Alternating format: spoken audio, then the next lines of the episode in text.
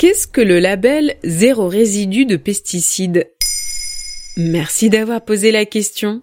Zéro résidu de pesticides est un label, parmi d'autres, assurant aux consommateurs qu'on ne peut pas détecter de traces de pesticides sur le produit qu'il achète. Un genre d'alternative au bio, mais dont les associations pointent les limites pour l'environnement. Quand on utilise des pesticides de synthèse en agriculture, les résidus de ces pesticides, ce qui reste dans les fruits, les légumes, les céréales, sont parfois plus toxiques encore que la molécule initiale. En 2019, l'association Génération Future révélait que près des trois quarts des échantillons de fruits testés contenaient des résidus de pesticides, dont près de 3% dépassent la limite maximale légale.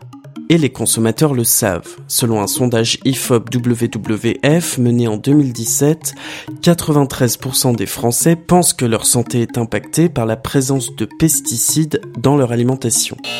Mais alors, on fait quoi? On s'empoisonne ou on se ruine en achetant bio? Eh bien, certains ont voulu proposer une troisième voie, à l'exemple du label Zéro résidu de pesticides qui a été créé en 2017 et qui est porté par le collectif Nouveau Champ. Sur son site, le collectif revendique plus de 6000 producteurs adhérents. Son but, valoriser les bonnes pratiques des agriculteurs. Et qu'est-ce qu'il faut faire pour pouvoir avoir ce label? Il faut s'engager à limiter l'utilisation de certaines substances et à bannir les plus dangereuses. Un laboratoire accrédité analyse ensuite les produits qui doivent contenir moins de 0,01 mg de pesticides par kilogramme. C'est la plus petite valeur que les scientifiques puissent mesurer. Si je comprends bien, on peut pas garantir qu'il y a absolument zéro résidu de pesticides. C'est ça. Mais alors c'est quoi la différence avec le bio?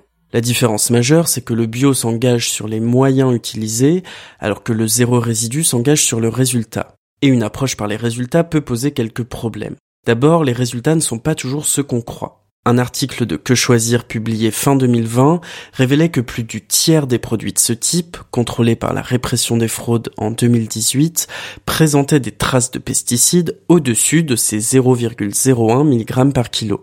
Et quand bien même il n'y aurait pas de fraude, ce n'est pas parce qu'il n'y a pas de traces de pesticides que les agriculteurs n'ont pas utilisé de pesticides. Ils ont pu le faire au début de la culture, avant la floraison.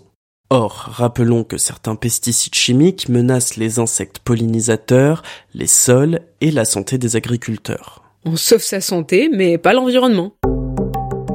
Pour le chercheur Nicolas Munier-Jolin, interrogé par Que choisir, ces labels engagent pour un temps limité sur une parcelle donnée.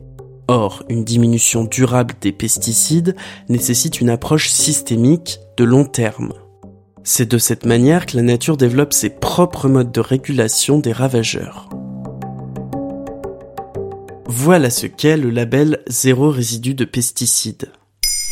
Maintenant vous savez, un épisode écrit et réalisé par Quentin Tenot. En moins de 3 minutes, nous répondons à votre question. Que voulez-vous savoir? Posez vos questions en commentaire sur les plateformes audio et sur le compte Twitter de Maintenant vous savez.